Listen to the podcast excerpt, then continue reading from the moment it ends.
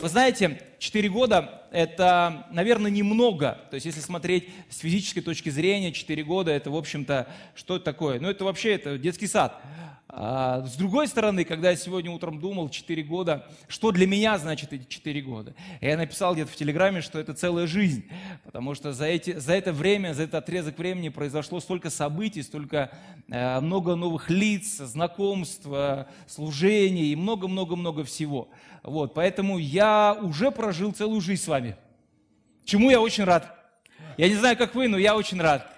Я очень рад, что в вашем лице я обрел семью. Я очень рад, что мы можем вместе двигаться за Господом и строить Его Царство. И я очень рад, что Господь позволяет нам это делать. Потому что это великая милость служить Богу. Мы не должны воспринимать это как данность, что ну вот мы делаем что-то. Это Бог позволил нам. Библия говорит, Тимофей говорит, Бог нашел нас верными. Он доверил нам, Он поставил нас. И это великая милость, что мы можем служить Господу, созидая Его Царство, строя Его Церковь. Поэтому всякий раз, когда вы что-то делаете, помните об этом, что Бог доверил это, потому что Он верит в вас, Он верит в нас, Он верит в тех, кого Он поднимает. И, конечно же, Денис, огромное спасибо за это слово о благих новостях. Вот, и это на самом деле, я думаю, что это весьма актуально в нынешнее время, слышать хорошие, добрые новости. И церковь это, церковь – это место добрых новостей. Вот. Поэтому так здорово, что мы можем это делать. Вы знаете, э, на протяжении сегодняшнего дня и служения мы неоднократно слышали или говорили о росте церкви. И, конечно, он очевиден. Конечно, когда мы 4 года назад собрались, у нас было 22 человека, сегодня, ну, в общем-то, полный зал. И э, это, безусловно, большая-большая слава нашему Господу. И, с одной стороны, рост – это вполне естественный процесс. Потому что, когда мы смотрим на животный растительный мир, все живое растет и умножается по роду своему. Деревья начинают цвести, цвести цвет начинает разноситься, появляются там новые деревья, птенчики появляются от птичек. В общем, животный мир исполняет заповедь Господа, плодитесь и размножайтесь. Но ведь Господь дал эту заповедь не только для животных, Он эту заповедь дал также и для нас с вами. То есть для верующих людей, чтобы мы росли, плодились и размножались. С другой стороны, а, как сегодня Денис сказал, что рост церкви в сегодняшнее время становится неким феноменом. То есть это как будто, знаете, что-то невероятное. И если посмотреть на статистику, то а, в сегодняшние дни в Соединенных Штатах Америки в среднем церкви а, в год сокращаются на 20-25%. То есть, иными словами, чтобы церковь хотя бы поддержать на том же самом уровне, тебе, ну, люди умирают, люди там э, уходят от Господа, переходят в другие общины и так далее. Ну, то есть, конкретно локальная община, она сокращается на 25%, на четверть. Это немало. То есть, чтобы церковь сохранить хотя бы на одном и том же уровне, тебе надо еще как минимум 25% добавить, чтобы в ноль выйти. Не вырасти, а выйти в ноль. Иначе, если ты этого не делаешь, то твоя церковь со временем вымрет, как вид, перестанет существовать. И вот для нас э, рост церкви становится чем-то экстраординарным. Хотя в ранней церкви мы смотрим, Господь ежедневно прилагал спасаемых церкви, но они при этом э, не были в шоке от этого, что они каждый день видели новых людей. Причем, когда я смотрю на этот рост, это не так, как у нас, ну 4 года, о, слава Богу, хорошо, как Денис говорит, ни одна церковь в, в Петербурге не росла. Но для них это было по-другому. Петр проповедует, бабах 3000, сразу же. Сразу на Дворцовую. Одна проповедь, боже мой, дай мне какую-нибудь проповедь такую, чтобы проповедуешь, и сразу три тысячи. Потом а, вторую проповедь проповедуют, там сразу пять тысяч прилагается. За две проповеди восемь тысяч человек. Это мега-церковь. Это вот в сегодняшнее время это уже мега-церковь. А в то время, представьте себе, население городов было гораздо меньше, чем сегодня. И вот церковь в одном Иерусалиме собирается, и там их уже 8 тысяч человек. И они не смотрели на это как на что-то вот, сверхъестественное. Для них это было естественно. Люди каются, приходят к Господу, они поют, аллилуйя, едят, радуются и все остальное. Но для нас это что-то невероятное. Поэтому, друзья мои, я искренне верю, что церковь, потому что Бог так устроил, что церковь, она сама по себе, по сути своей, может расти и должна расти. Это Божья природа, которую Господь вложил в церковь. Но вы знаете, а, с ростом церкви ведь приходит не только благословение. С ростом церкви приходят испытания, иногда трудности, иногда вызовы, а иногда и даже проблемы – у кого есть дети, те знают. Когда твой ребенок ходил в детский сад, это одно, но когда он пошел в первый класс, первое, с чем ты сталкиваешься, это тебе надо на 1 сентября приготовить тысяч 10-12. Потому что, ну, тебе надо его обуть, одеть, купить ранец, купить там учебники и так далее и тому подобное. В сад пошел, купил, сандали вот носит и носит себе и ничего. А тут надо же все. И причем каждый вечер ты раньше дома сидел там, э, семечки грыз, смотрел чего-нибудь там хорошее, полезное – а тут каждый вечер все расписано уроками. Жизнь изменяется. Приходит рост. Например, а, когда мы говорим о церкви, когда мы смотрим священное писание, мы видим, что когда церковь начала расти, они тоже столкнулись с тем, что они встретили проблемы. Давайте мы обратимся к тексту. Давайте мы обратимся к тексту. У роста всегда есть две стороны. С одной стороны, рост говорит о прогрессе, о движении, о развитии. И это, конечно, не может не разовать. Но с другой стороны, рост всегда связан с напряжением, когда мы преодолеваем определенные вызовы. И, конечно, многие хотят роста, но не многие хотят проблем. Поэтому иногда, знаете, мне эта позиция небольших церквей, людей, которые склонны думать, что мы остаемся маленькой церковью, ну, например, 30 человек или 40 человек. Я никого сейчас не пытаюсь там э, очернить, но это я слышал неоднократно, потому что мы хотим быть, как сегодня было сказано, семейной церковью. Окей? Хорошо? 30 человек – это несложно быть семейной церковью. Как сегодня Светлана сказала, а 300 человек? А 3000? Это просто, понимаете, быть 30 человек семейной церковью. Может быть, поэтому не хотят церкви расти. Потому что нужно же напрягаться, как сегодня было сказано, оставаясь большим, продолжая оставаться быть маленьким, вернее, становясь большим. Потому что это же напряжение, сохранить эту семейственность. Когда нас 300, когда нас 3000. И рост – это всегда вызовы. Когда у вас один ребенок, это одни вызовы. Когда у вас три ребенка, ты думаешь, один ребенок – это вообще не ребенок. Один отпуск чего стоит? И все многодетные перекрестились и сказали «Аминь».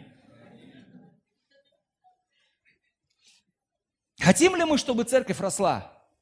Конечно, хотим, но готовы ли мы напрягаться? Готовы ли мы делать что-то, что сегодня уже не актуально и нужно делать совершенно все по-другому? И вот давайте мы посмотрим Деяния апостолов, шестую главу с первого стиха. Деяния апостолов, 6 глава, с 1 стиха.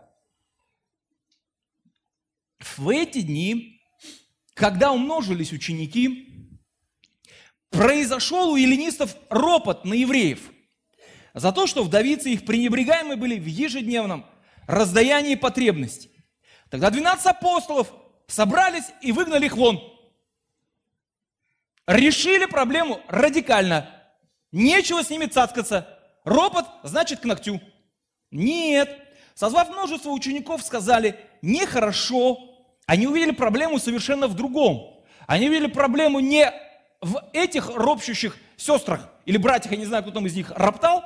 Они увидели проблему в другом. Он говорит, нехорошо нам оставить Слово Божье и пищись о столах. Итак, братья, выберите из среды себя семь человек, изведанных, исполненных Святого Духа и мудрости. Вот чем церковный диакон отличается от администраторов.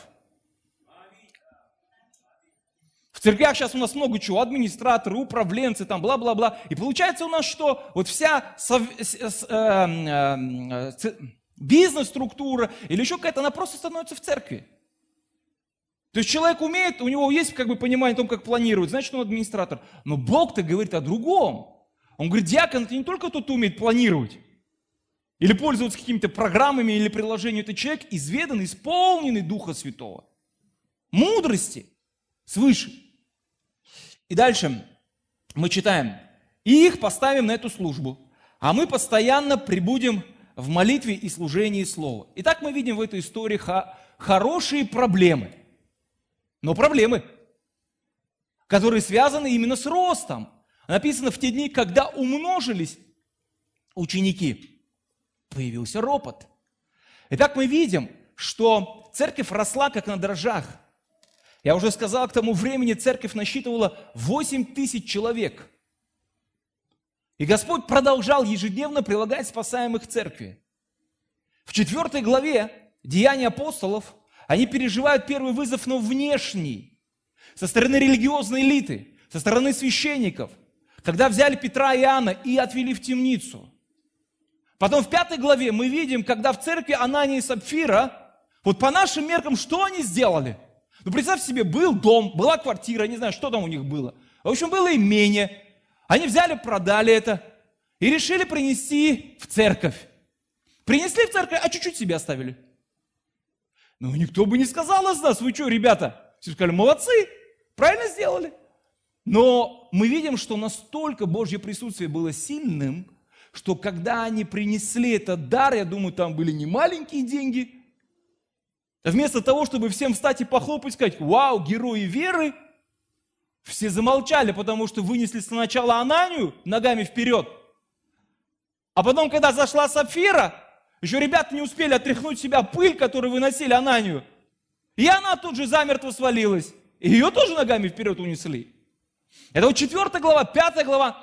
А шестая глава начинается с того, что у них начались проблемы во взаимоотношениях. До этого времени, мы читаем в четвертой главе, у них было одно сердце, у них была одна душа, и было у них все общее. Но когда начался рост – мы видим, что у них начались проблемы. Во взаимоотношениях начались недоразумения, начался ропот, дележка. И все это связано именно с ростом. И поэтому, если нет роста, то, конечно, нет проблем. Шито-крыто. Жить легко и хорошо. Потому что нас 30 человек, поэтому мы счастливы. Но когда есть определенные конфликты, они на самом деле могут нам помочь. Э, Все дело в том, что первые христиане, которые родились в а, горнице, в Деянии апостолов, в день Пятидесятницы, они все были евреи. Они все были евреи. Хотим этого или не хотим, они все были евреи. И когда они исполнились Духа Святого, началась церковь именно в Иерусалиме. Но вы помните, что в Деянии апостолов во второй главе написано, что там собрались со всех концов земли люди, там критяне, там, еланиты, там еще кто-то, еще кто-то. Разные народы собрались. Кто это такие были? Это были тоже евреи, только которые жили в другом месте. Большинство из них, они переехали в другое место, чтобы зарабатывать деньги. И они возвращались обратно в Иерусалим для поклонения во время праздников. По сути, это были диаспоры. И вот когда церковь родилась, и когда Петр вышел и начал проповедовать, то уверовали не только евреи, но и евреи, но из других народов. Эти евреи из других народов, они не говорили на еврейском языке, они говорили на, вернее, на арамейском, они говорили на своем, на греческом. Потому что греческий язык был язык политики, язык культуры и язык бизнеса, ремесла. И вот когда они приходят в церковь, первое, с чем сталкивается церковь, это языковая проблема. Потому что одни говорят на еврейском, а другие говорят на греческом. И между ними пропасть. Они друг друга не понимают. И вы знаете, в церкви порой бывает так, что люди говорят на разных языках. Они ходят в одну церковь, но друг друга не понимают. И по сути своей это начало любых проблем, отсутствие взаимопонимания. Я абсолютно уверен, что церковь должна быть мультикультурной. Я абсолютно уверен, что в церкви есть место и для татар, и для русских, и для таджиков, и для цыган, и для шведов, и для норвежцев, и для всех-всех-всех остальных. Я абсолютно уверен. Но вот представьте себе, если к нам придет народ, который не говорит на русском языке, сможем ли мы принять этих людей? Почувствуют ли они себя как дома? Потому что, по сути, эта проблема как раз-таки и была в Деянии апостолов в шестой главе. Они пришли, они вошли, но насколько они смогли прижиться, ассимилироваться, соединиться с этой церковью, это большой вопрос. Итак, языковая проблема. Я думаю, что нам нужно задуматься об этом, потому что если мы говорим о росте, то мы неизбежно столкнемся с новыми людьми, совершенно других популяций. Это могут быть рокеры, это могут быть панки, это могут быть хиппи, это могут быть трансвеститы, это могут быть еще кто-то, люди, которые говорят на других языках. Они не такие, как ты, как я. Но когда они придут, сможем ли мы их принять? Услышат ли они наш язык, а услышим ли мы их язык? Каково им будет рядом с нами? Так верующие могут иметь разногласия между собой, и они имеют. Facebook тому подтверждение. Верующие могут говорить о богословских, о всяких глубинах, говорить о том, как а, спасены мы тогда или тогда или тогда, говорить о том, как одеваться, как не одеваться. И это все нормально, но вопрос в другом. Вы знаете, конфликты как искушение приходят ко всем. И даже у духовных людей бывает конфликт. Но вопрос в другом, как мы реагируем на эти конфликты. Что мы делаем в это время? И написано, что у эллинистов был ропот на евреев. За то, что их вдовицы были пренебрегаемы. Итак, смотрите, ситуация такая. Эллинисты пришли в церковь, которая уже существовала. Они присоединились к ней. И представьте себе, они пришли в церковь и стали частью этой общины, и эта община их кормила. Они давали им есть, они заботились о них. Но они отреагировали на это не благодарностью, но из их уст пошел ропот. А почему этим больше, а нам меньше? И ропот никогда не является хорошим средством решения проблем. Наоборот, ропот усугубляет проблемы.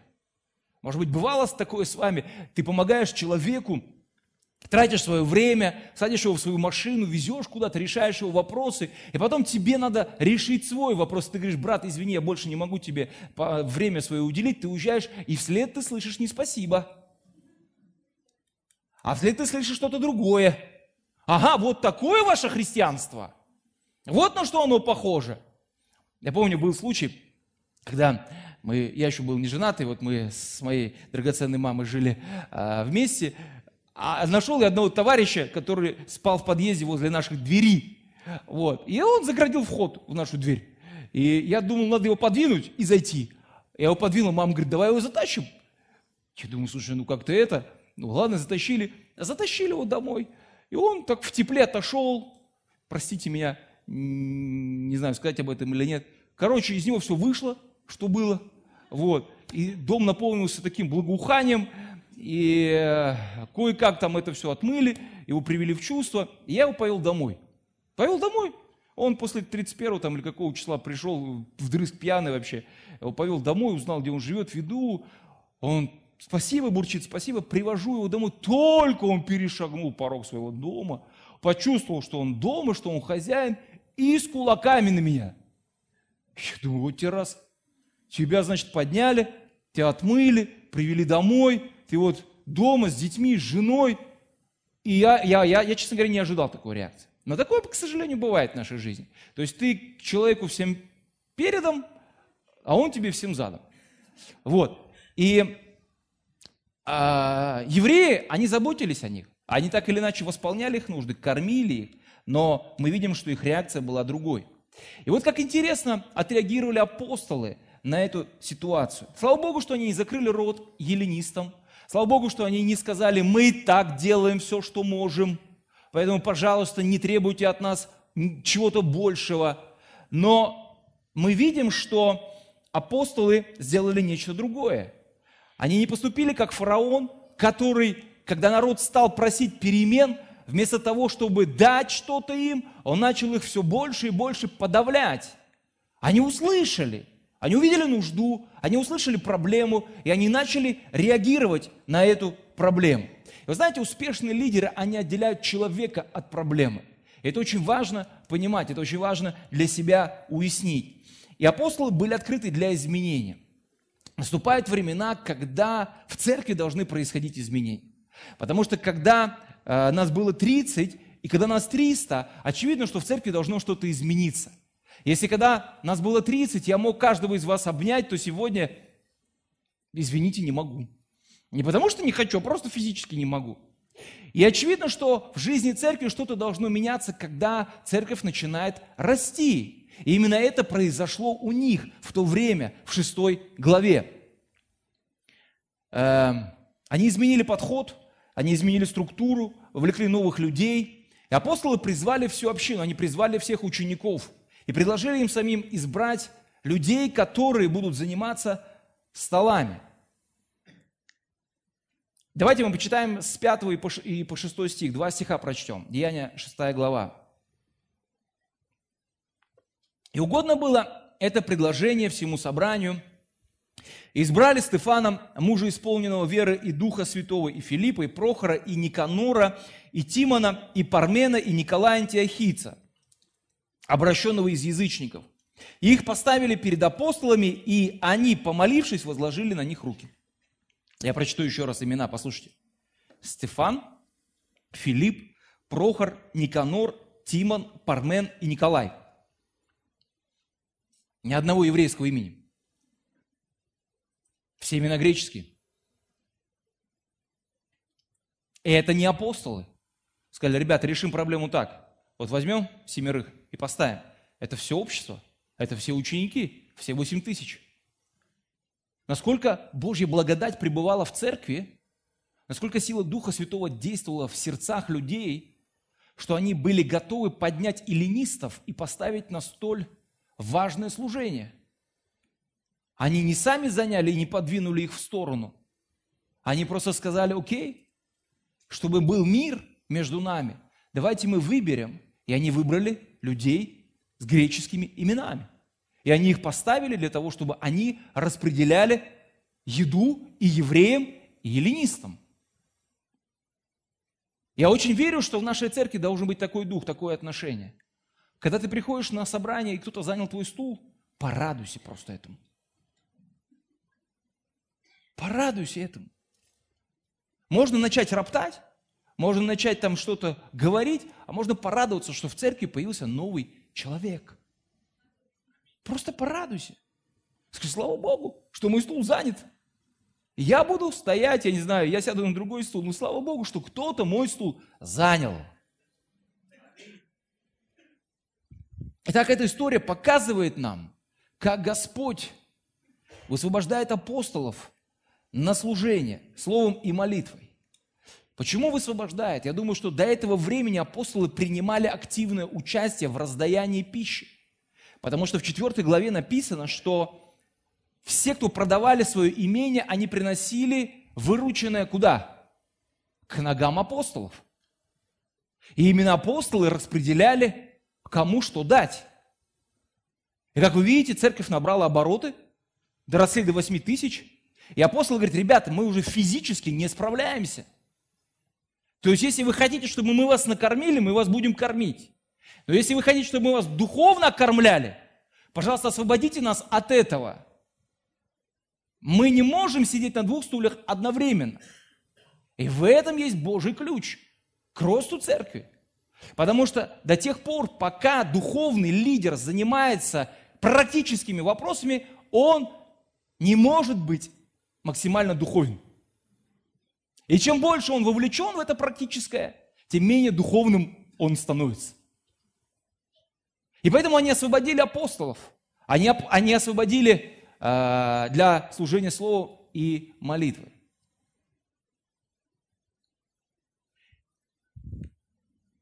Вы знаете, рост церкви после этого, в, седьмой, в седьмом стихе мы читаем, что Слово Божие росло, число учеников весьма умножалось. Рост церкви был связан дальнейший не с тем, что они накормили эллинистов, а с тем, что они высводили апостолов. Из-за того, что они накормили вдов, церковь не выросла из-за этого. Но из-за того, что они освободили апостолов, в этом седьмом стихе мы читаем нечто удивительное. Давайте мы посмотрим в этот седьмой стих –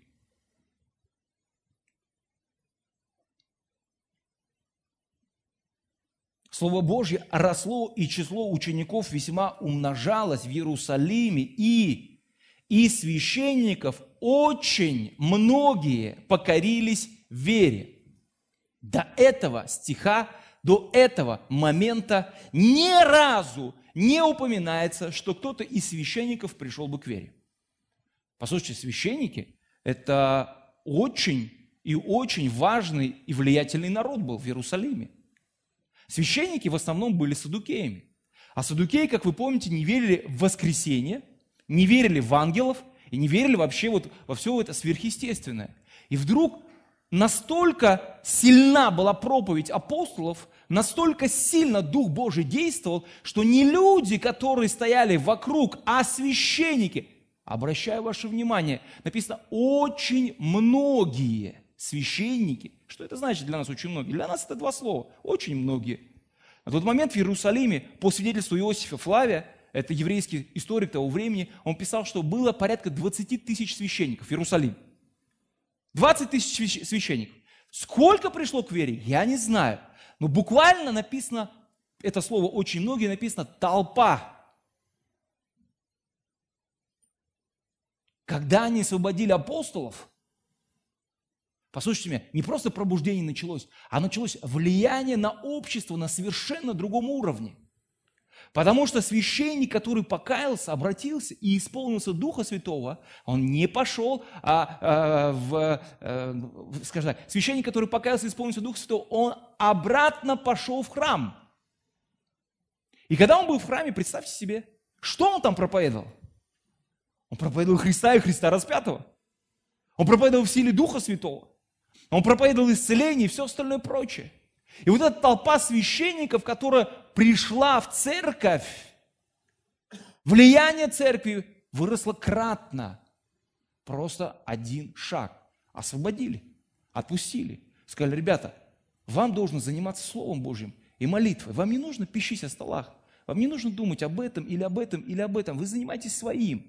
И мы видим, самое интересное, что слово служение, на греческом языке это слово диакония – и отсюда появилось слово «диакон», «служитель». Сегодня это церковный термин, но в тот момент, в то время, когда писался Новый Завет, этот термин был абсолютно общеизвестным, общедоступным, пользовались все. Вот, например, слуга в, в каком-то доме, который стоял при дверях, он был диаконом. Его называли диакон, от слова диакония. И, и эта история в шестой главе, там, конечно, не упоминается, что это диаконы. Но то, что их поставили на службу, это слово диакония подразумевает, что они стали диаконами. И вот это слово «диакония», оно употребляется ведь не только по отношению к семи избранным, но также по отношению к апостолам. Вот смотрите, давайте мы посмотрим два стиха. Деяния апостолов, 6 глава, 2 стих. Я прочитаю буквальный перевод. Написано, «Не угодно нам, оставив Слово Божье, прислуживать, это слово «диакония» столам». И четвертый стих написано, мы же будем придерживаться служения, апостолы говорят. Мы же будем придерживаться служения, это тоже слово диакония, слово и молитвы. Итак, в первом случае диакония касается столов, практической работы. Во втором случае диакония касается служения слова. Оказывается, и те, и другие совершают одно и то же. Диакония. Только одни занимаются практической работой, а другие духовной. Но все это одно и то же служение. И поэтому, дорогие мои, в глазах Бога нет разницы между теми, кто закручивает болты, ставит колонки, и между мной или кем-то, кто стоит на сцене. Вообще никакого. Мы все диакония. Мы все диаконы в Царстве Божьем.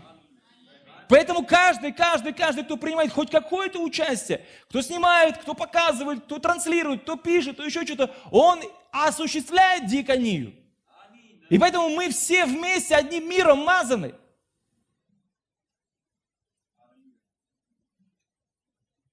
Не больше, не меньше. Так важно понимать, что любое дело во имя Царства Божьего является служением служением, диакония. И апостолы говорят, это наше служение, диакония слово. И их поставили, говорит, вы совершаете тоже диакония, служение слова. Ой, не слова, а столов. Итак, церковь стала расти. Апостолы занялись своим делом.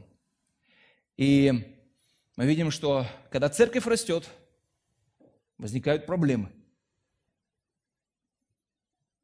Когда церковь решает эти проблемы – она продолжает расти. Это как цикл. Проблема, рост и новая проблема. Итак, мы с вами живем не от понедельника до понедельника, а от проблемы до проблемы. Проблема, вызов, рост – новая проблема. Проблема, вызов, рост – новая проблема. Проблемы предназначены не для того, чтобы ослабить нас. Их цель – помочь нам возрасти или подняться с одного уровня на другой. Если не будет напряжения, роста тоже не будет. У, меня, у нас Ваня занимается э, баяном, и мы прикладываем к этому и руку, и сердце. Вот, и, и если бы руку не прикладывали, только сердце, вряд ли, наверное, он бы где-то играл. Потому что когда ты ему бросаешь вызов, ты говоришь, дорогой мой, тебе надо сесть, поиграть. Он говорит, да, папа. И идет, хлопает, и радуется, и не играет. Потом ты ему еще раз говоришь, дорогой мой, пора уже туда. Он, да, и радуется, и ходит, и не играет. Потом говоришь, алло, пошел. Все понял. Все, надо сесть и играть.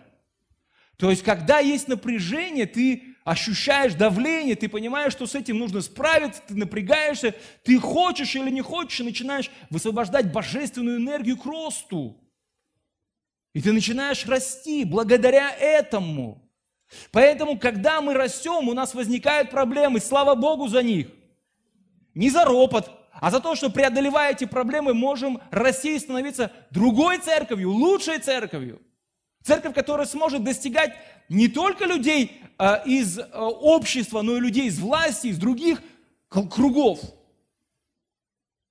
Они тоже нуждаются в спасении.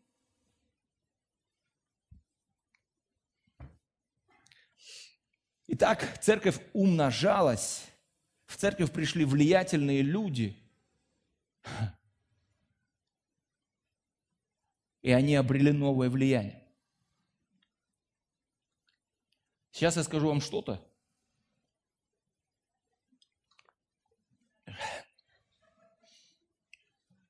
Что я думал, говорить или не говорить.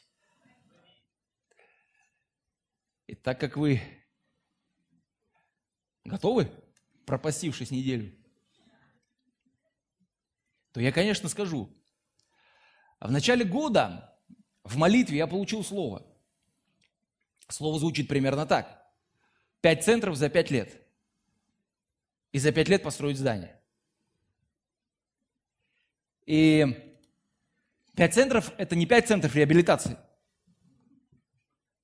Пять центров – это пять собраний, которые мы должны открыть в, в течение пяти лет в разных концах Санкт-Петербурга. В основном это будет пригород. И это слово, оно будет очень сильно растягивать нас. Это слово, которое Бог вложил в мое сердце, я верю, что оно пришло очень вовремя и очень кстати. Это слово, которое не позволит нам жить прежним укладом жизни, нашей церковной жизни. Сегодня мы говорили о том, что у нас много мероприятий, событий. Послушайте, мы еще ничего не делали так, как должно делать. Потому что когда мы начнем работать вот с этим словом, мы поймем, что все это были цветочки, начинаются ягодки. Потому что за это время нам нужно пять команд прославления. И все прославление да скажет. Нам нужно пять команд гостеприимства, служения гостеприимства. Нам нужно пять команд внимания, пять команд еще кого-то, пять пасторов за пять лет. Денис, пять лет за четыре, да, ты говоришь? Нам бы вот... И это надо будет растягиваться всем и расти. Расширять себя расширять то, что мы делаем, с чем мы работаем. Что с этим делать? Испугаться? Отказаться и сказать, хорошо нам здесь быть? А почему бы и нет? Ведь нам хорошо же или нет? Это же правда, сущая правда. Хорошо нам здесь быть. Мы же не обманываем никого. Поэтому хорошо нам здесь быть. Зачем нам еще куда-то? Зачем нам Габчина, Купчина и все? Зачем? Зачем? Хорошо нам здесь быть, вот, вот тут, вот, на Садовой. Нам хорошо. Нет, мы так не думаем. Мы говорим, Господь, мы хотим расширять Твои пределы. Если Ты хочешь, чтобы мы пошли туда, мы будем делать это. И мы будем делать эти шаги. Мы будем растягивать себя, мы будем напрягаться, мы будем принимать эти вызовы и двигаться вперед. Потому что проще всего сказать, нам хорошо, вот нас вот столько, и нам хорошо. Мы семейная церковь, безусловно. Давайте строить множество семейных церквей. Что нам мешает? Давайте умножаться по роду своему. Если Бог вложил в нас это ДНК, ну почему бы не умножиться, не проявить себя через другие собрания, которые также станут благословением для тех мест? И знаете, я ощущаю себя Иисусом Навином, который стоит на пороге обетованной земли и думает, идти или не идти. Потому что все, что за, за тобой стоит, все, что у тебя там есть, ты все это понимаешь, ты все это знаешь. Все очень прогнозируемо. А перед тобой обетованная земля, это же не, как мы себе представляем, знаете, там пальмы, океан там плещется, там все стоят, ждут тебя, и ты думаешь, идти мне туда или не идти к океану к этому. Он стоит перед, перед обетованной землей, и что он перед собой видит? Он видит города укрепленные. А кто они такие? Да они же кочевники, они животноводы, какие они воины, копья в руках не держали. И вот они видят перед собой укрепленные города. Один Ерехон чего только стоит. Кто-то, может быть, слышал или видел китайскую стену, великую китайскую стену. Так это вообще ничто по сравнению с Ерехоном и с его стеной. Ширина Ерехонской стены была такой, что две колесницы могли спокойно пролетать. Можете себе представить, у них никаких этих, э, как там, стенобитных машин нет, еще чего-то. Просто цоп-цабе, овечки, посох, и вот 2 миллиона человек. И перед тобой огромная земля, которая тебя вообще не ждет. А Господь говорит, вот это и есть земля, я тебе ее даю, иди. Да ладно, ты пошутил. Не-не-не, серьезно, вот она, бери, бери, бери, что хочешь. А за этими стенами профессиональные воины стоят на, на рубеже этих стен. Они стоят и смотрят, тоже тут решился на нас подняться-то. И вот идет этот народ, и вот Иисус Навин, я представляю себя в его, в его, в его, в его роли, в его, на его месте. И я думаю, что он стоит и перед этой землей думает, Господи, надо мне это или не надо? Погубишь нас всех я умру. Ну ладно я, все они умрут. Что делать?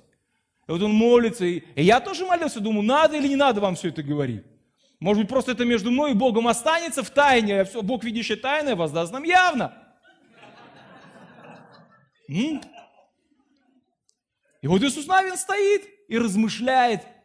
И помните, с чего начинается эта книга Иисуса Навина? Не помните? Я вам напомню. Первая глава, с первого стиха. Господь сказал Иисусу Навину, служителю Моисею, Моисей, раб мой, умер. Вдохновляющее начало. Вдохновляющее начало. Добрые новости. Моисей, раб мой, умер, почил. Они там и так все в слезах. А он им еще добавляет, Моисей, раб мой, умер. Все говорят, мы понимаем это, мы знаем это. Кто этот Иисус Навин, откуда он вообще взялся?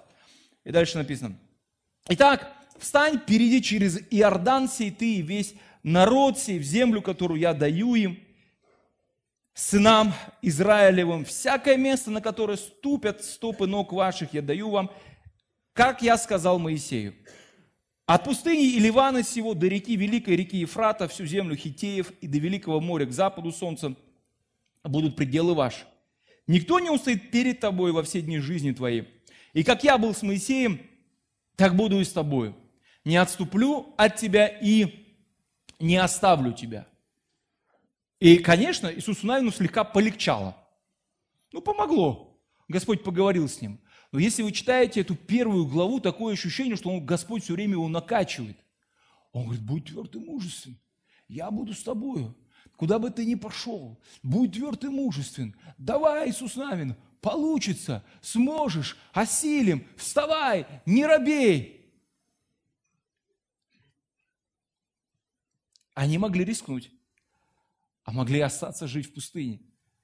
Так, как привычно уже сложилось годами. Они могли также ежедневно собирать манну, также ежедневно пить из какого-то источника, какой Господь им откроет. А тут, понимаете, надо сражаться, причем не защищаться, а атаковать, нападать, отвоевывать. И поэтому Господь ему говорит, давай, будь твердый и мужествен, давай, не робей, возьмем, получится, пойдем. Всех, кто будет стоять на твоем пути. Битва за обетованную землю, за Ханан длилась 7 лет.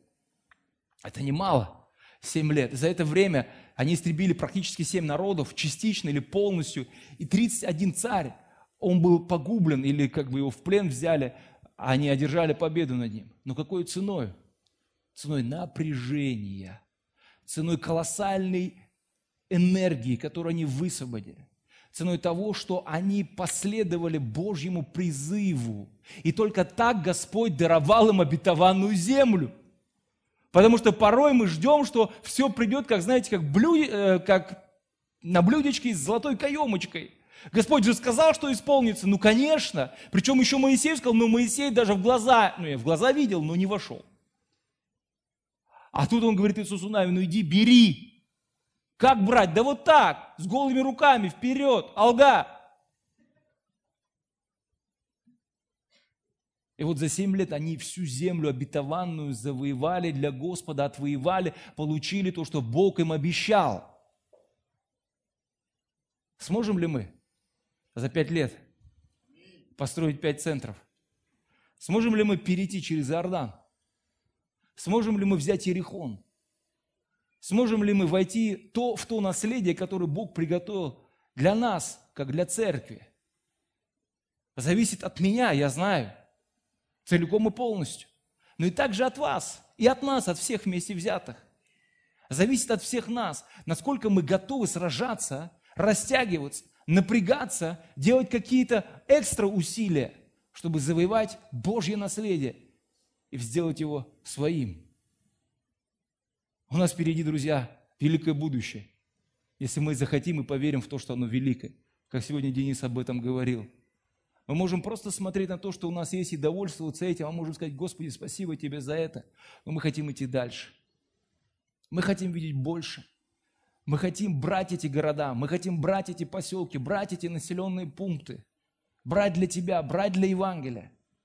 Мы не успокоимся, мы не остановимся – Потому что ты ради этого пришел на эту землю, чтобы все люди спаслись и достигли познания истины.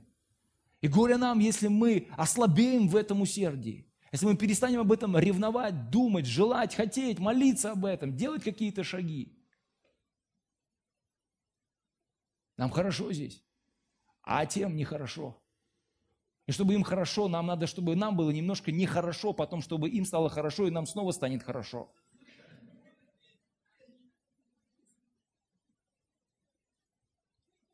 Я искренне призываю вас, друзья мои, молиться за эти годы, за это время, за э, это Божье видение, которое Господь вкладывает в мое сердце. Я верю, что оно станет также вашим видением. Только вместе мы сможем одерживать победы. Только вместе мы сможем пройти этот путь, это поприще, это ресталище и осуществить то, что Господь приготовил для нас. Для Бога нет ничего невозможного, ничего. И каждое его слово, оно имеет вес и силу. И когда Бог говорит, Он не пустослов. Он не говорит пустых слов, Он не говорит пустых обещаний. Он за каждым своим словом стоит. Он говорит, я бодрствую над словом своим, чтобы оно исполнилось.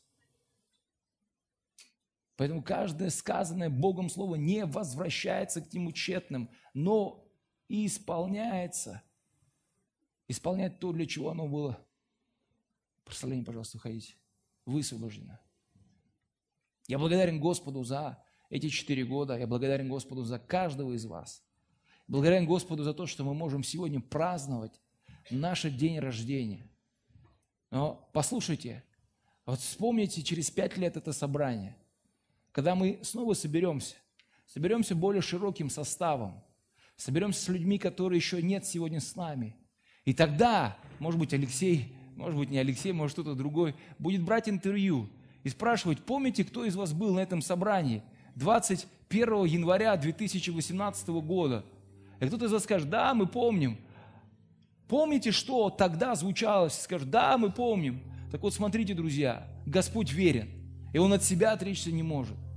Важно, чтобы мы поверили Слову Господа. Чему, чьим словам поверишь ты? Я буду верить Слову Господа. Поэтому, дорогие мои, я вдохновляю вас на то, чтобы мы принимали Божьи вызовы, чтобы мы строили вместе Царство Божье, и чтобы мы шли вместе вперед во славу и во имя нашего Господа Иисуса Христа. Аминь.